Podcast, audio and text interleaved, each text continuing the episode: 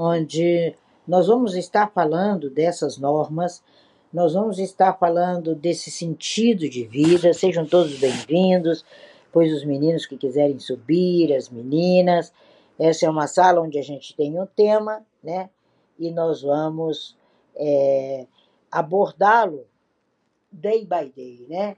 Semana que vem nós teremos sala três vezes por semana, mas nesse, essa semana eu fiz a primeira semana completa para que todo mundo pudesse participar e, e participar de uma forma muito gostosa também.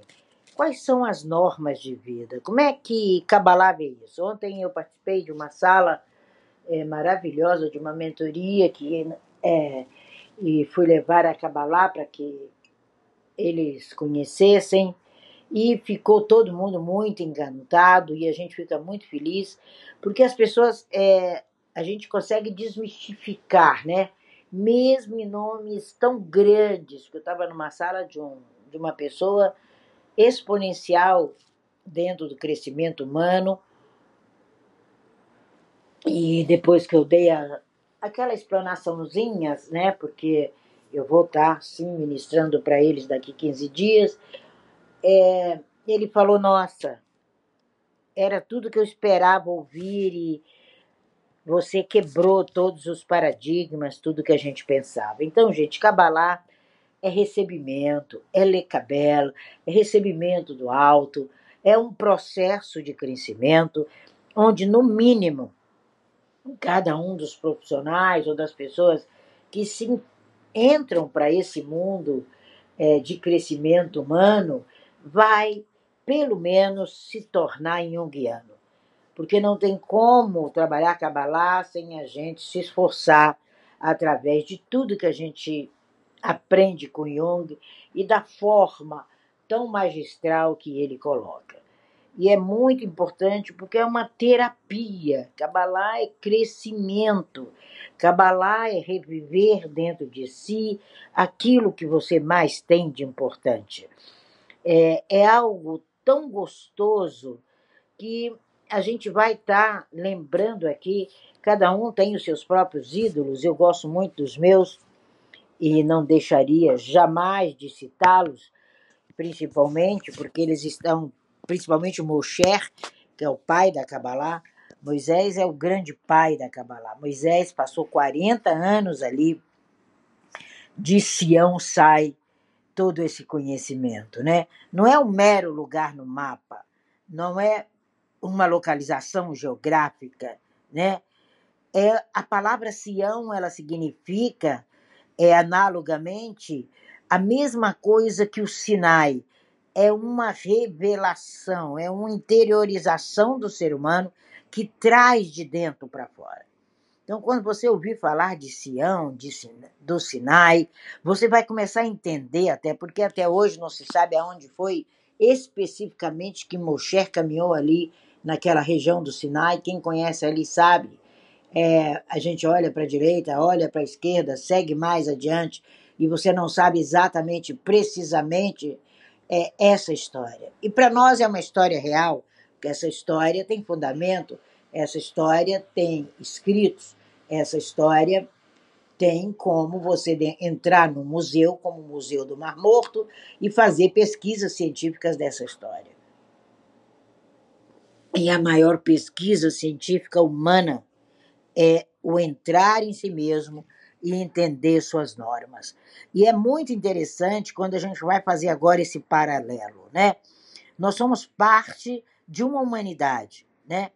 É, quando a gente fala em Sinai, a gente está indicando, ou quando a gente fala de Sião, uma limitação. É, existe um local específico, o seu Sião, o seu lugar, aonde você está com seus pés. Existe um sentido em que Moshe né, foi a, ajudado nessa tarefa histórica do Monte Sinai, né, quando ele se depara ali, parece que tinha uma, uma raminha no chão, que começa a esquentar embaixo dos pés dele. Quando você começa a se descobrir, o mundo esquenta seus pés. Parece que você vai ter que voar, É isso 2023. Quando ele está ali, naquele acontecimento, e sempre era dito a ele: olha, tudo acontecerá amanhã. Ele deveria ficar perplexo esperando o amanhã. E ele não hesitava em buscar o amanhã. Isso é muito profundo que a gente está falando hoje. É essa busca, é essa norma, é essa vida do amanhã que era dito a ele. E diziam para ele: você está nesse monte, aqui você vai distinguir o que é altura. Por que não no Carmel, que é muito maior, muito majestoso, né? Por que, que é naquele monte humilde e modesto? Quando você chega ali, você compara os dois, você fala, nossa, mas esse monte aqui, né? Esse Sinai é muito humilde. É porque a partir das suas escolhas você corta todas as arestas que podem inflar seu ego. Por isso, essa apropriação de Sião e de Sinai. Sinai é onde ele decide receber cumprir e fazer uma rota de vida. 2023 é seu Sinai, 2023 é seu Sião. Decida. Nós começamos ali é, no nosso grupo, um grupo pequeno, onde nós estamos fazendo já a nossa tábua juntos, uma prática juntos, que parece uma coisa tão modesta, parece uma coisa tão pequena, mas quando você entender a grandiosidade do seu desejo para o outro e a grandiosidade do desejo do outro para você, você vai ver que tudo é enorme, tudo é grandioso.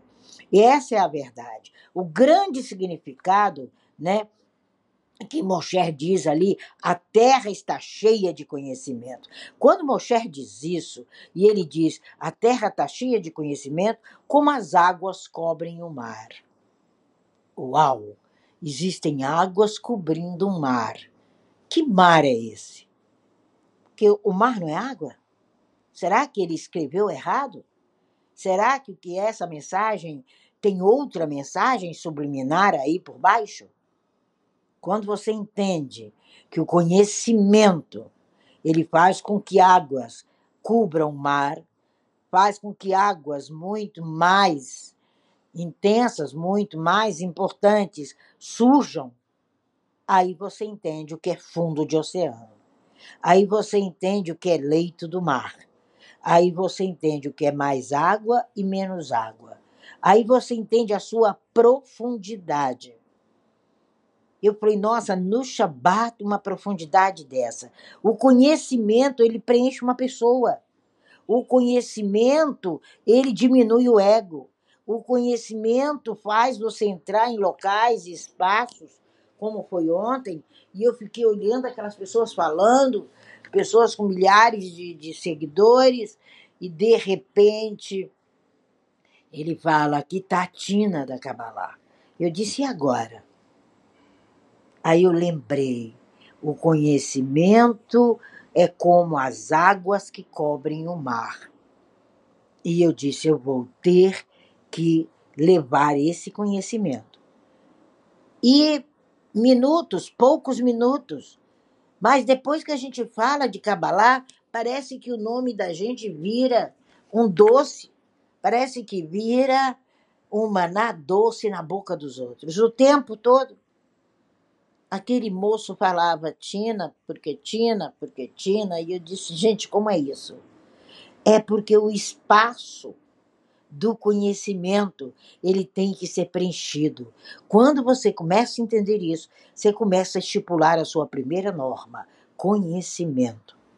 A sua segunda norma, que as suas águas possam cobrir os mares. É, é muito profundo. Quando a gente vê comparação de Mosher com o sol, Josua com a lua, a gente começa a entender que de Mosher emanava algo que refletia em Josué. Eles eram muito amigos. Um estava sempre aos pés do outro, aprendendo. Quando você começa a entender isso, você diminui essa sua estatura presunçosa e começa a aprender. E ali eu disse: eu tenho 41 anos que eu aprendo. Já fui para o 42 esse ano. Aprendendo, aprendendo buscando. sem nenhuma presunção, mas atribuindo não uma diminuição do outro que vem após mim, mas o seu lugar de destaque. Porque o mar que vai vir, ele vai, a água que vai vir do próximo, vai cobrir o seu mar. Entendeu agora? Quando você tem essa confiança e você começa a responder às suas questões e você começa a caminhar nessa sua rota, você se torna sábio. Você se torna esclarecido. Você se torna confiante. Você começa orgulhosamente a falar sobre o outro, né? Quando Moshe se dirige a Josué, ele fala: ele é filho de Num, o moço. Ele não se retirava de dentro da tenda de Moshe. Como é bom você poder estar em um local onde você absorve. Quando uma pessoa vai até você e ela vai precisando que a sua atitude seja validada, aí sim você começa as normas da sua vida. Aí sim você se torna um erudito, uma erudita. Aí sim você tem consciência. Você não se assoberberba, jamais. Aí sim você adquire entendimento. Conhecimento gera entendimento. Quando você crê que sabe tudo, você começa a esquecer. Guarda essa frase. Quando você começa a pensar ou a crer que sabe tudo, você começa a esquecer. Porque compreender a grande mudança operada nessa introdução do dia de hoje é um advento. São seus valores, são seus derer, são o caminho que você vai. É de você que procede um caminho é de você que se aprende uma cultura, são dos seus valores. Se você observar a formiga, você percebe que cada uma delas acumula sua própria comida. Uma não vai roubar da outra. Você não vê uma formiga roubando a comida da outra.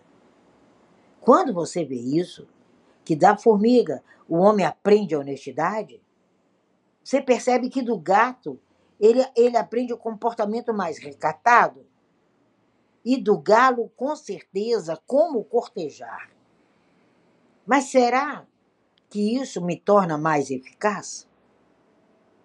É verdade que as formigas não roubam uma da outra, mas coletivamente, às vezes, elas são parasitas que vivem de saquear o trabalho da outra. Perceberam isso? Depois que elas estão de posse daquele roubo, elas se tornam exigentes. No reinado delas, na lei delas, na ordem delas. Esse é o grande risco do ser humano. Quando a gente vê essa agressão, esse uso de força sem respeito, você começa a perceber que nós precisamos legitimar imediatamente as nossas normas.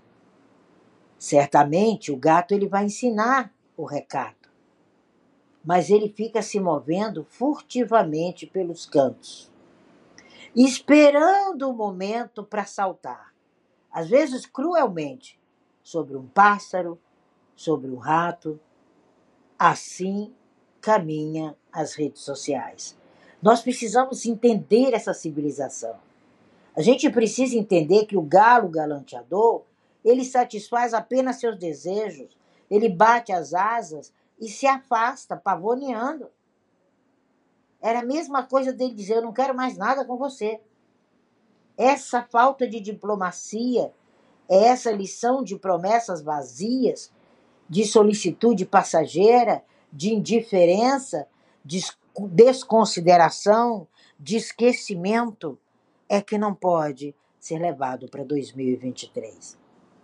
Quando a gente entende isso, a gente entende uma série de promessas que são feitas a cada um de nós, né? A gente lembra da Inglaterra quando ela prometeu um lar nacional para o povo judeu. Só fizeram a promessa. porque não conseguiram ultrapassar os grupos comunistas. A gente precisa ter um ideal, a gente precisa ter uma natureza. Nós não somos um professorzinho sofrível. Você não é uma professorzinha, professorinha sofrível. Não.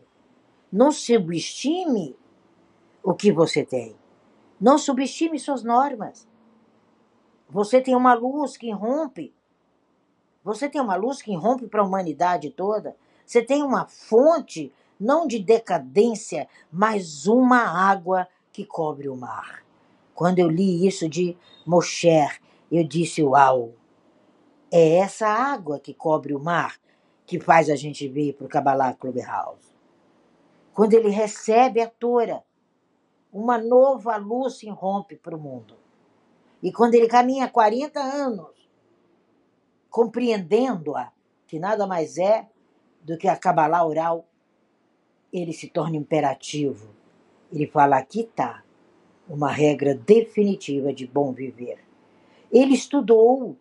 Moshe aceitou, mas ele estudou, ele experimentou, ele tornou parte da sua consciência, ele foi capaz de transmitir, foi capaz de ensinar, foi capaz de absorver.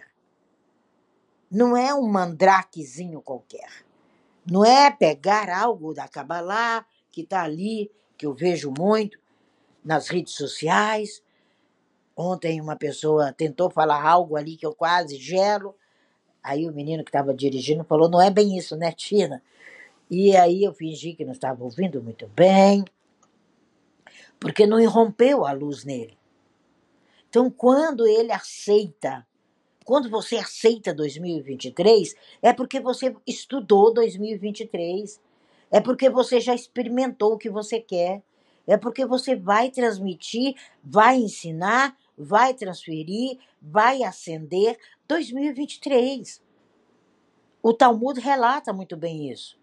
Que quando ele recebia a Torá, com certeza houve uma, uma oposição no mundo inteiro. É um tesouro muito precioso. Quando você pega o seu 2023, guarda ele dentro do seu coração.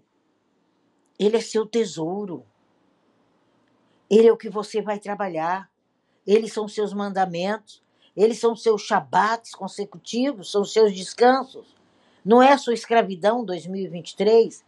Não. É a sua honraria. É alargar a sua tenda. São suas paixões, não para uma inclinação do que não serve, mas para um concordar com o outro. Quando a gente quer 2023, a gente ensina para o mundo 2023 a, a gente vê que os sábios dizem que quando uma criança está no útero materno, eles contam ali a historinha para gente, um anjo vem ensinar a gente. E quando a gente nasce, a gente já está traçado todos os anos ali dentro da gente. Isso é maravilhoso, você poder ensinar isso para uma baby e ela vai acreditar no próprio sucesso dela quando ela abre o olhinho ela vai saber o que ela come, o que ela bebe, o que ela ensina. Ela vai saber se alimentar. Porque no útero materno já foi ensinado. Quando você começa a transmitir essa apreciação pelo outro que veio antes, que no mínimo é seu pai, sua mãe, você experimenta 2023 sem consequências negativas, só com consequências importantes. Você faz parte de uma comunidade, você tem um fundamental para uma visão brasileira de ensino. Eu poderia falar de uma visão judaica, mas vamos falar de uma visão brasileira. Se você ensinar aquilo que você não vivenciou, como é que você pode ser ser humano? Você é uma, um professor, uma professora de uma escola observante, observante de suas normas. Eu tenho meu Shabat, meu kasher, minha leitura, meus preceitos, eu sou observante daquilo. Quando você começa a observar, você tem um rolo de Torá, você tem algo queimando em você, você tem um planejamento de 2023, como nós estamos ali todos os dias, segundo dia nosso ali. E o dia que a gente fala para todos, E ali eu imaginei todas as tábuas de vocês penduradas nas geladeiras de vocês. E eu pensei, como será a da Ana? Como? Como será a de Wilson? Que instrução será que esse dia vai dar para ele? O que será que ele vai ver ali como uma criança impressionante? Entre 2023 como uma criança impressionável. Aquela criança que entra e fala: Eu estou pronta para aprender, tio. Faça o que você realmente colocou ali. Não aquilo, faço o que eu digo, mas não faço o que eu faço. Isso é muito pequeno. Torne-se grandioso. Como você vai ensinar sem significar o viver? Como você vai construir 2023 sem significar, sem transmitir para aquele papel? É um papel pequenininho, né? Mas ali está a transferência de uma propriedade. Ali está a transferência de um perpetuar. Ali está uma doação. Ali você entrega em custódia o seu coração naquele papel. E você traçou seus sete ideais ou quatro, cinco, ou três, não interessa a quantidade, mas nunca vai exceder de sete, porque esse ano são sete. E aí você transmite. E aí o Josué vai vir. Ele vai vir e sentar aos pés de Moshe. O seu Josué vai vir. A sua Josué vai vir. E você começa a enviar. Enviar seus textos. Enviar sua escrita. Sabe, a mil quilômetros de distância. Começa a empregar sua mensagem, começa a transmiti-la, começa a ser semelhante. Sabe por quê? Porque cada um de nós é o próximo. Quando a gente entende isso, a gente entende as grandes assembleias tão necessárias que nós fazemos ano a ano dentro das nossas comunidades. Faça sua assembleia hoje. Reúna com você Institua, releia, coloque a água cobrindo o mar. A sua água vai cobrir o mar. Essas são as grandes normas da vida na visão da Kabbalah para 2023. Vamos lá, Paulinha.